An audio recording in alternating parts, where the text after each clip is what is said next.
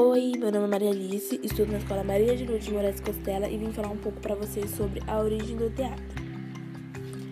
O teatro grego teve origem na Grécia Antiga, por volta do século 6 a.C.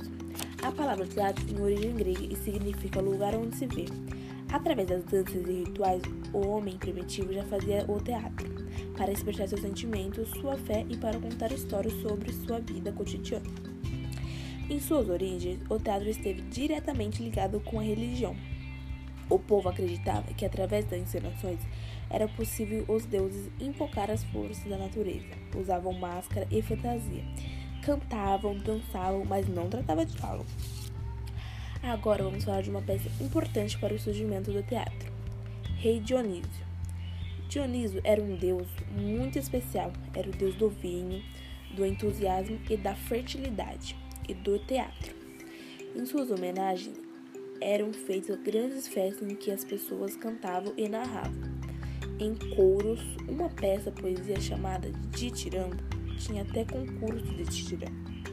Dos Titirambos nasceu outras festas para homenagear Dionísio, as Dionísias urbanas, que surgiu o primeiro traço de teatro como conhecemos hoje. Um dos atores do coro se ligou e disse ser um deus ou um herói, não ele mesmo. E assim começou a dialogar com o coro. Foi assim que surgiu os primeiros atores e este foi o primeiro passo para peças de teatro escritas. Vamos falar um pouco sobre o teatro na atualidade de hoje. Hoje em dia, essa maneira de se expressar artisticamente possui características bastante diferentes daquelas que definiam nos primórdios.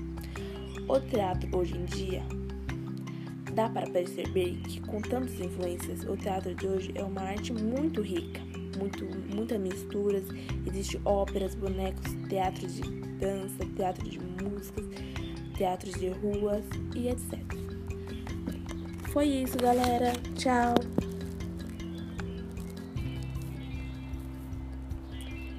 Não, fui bem já.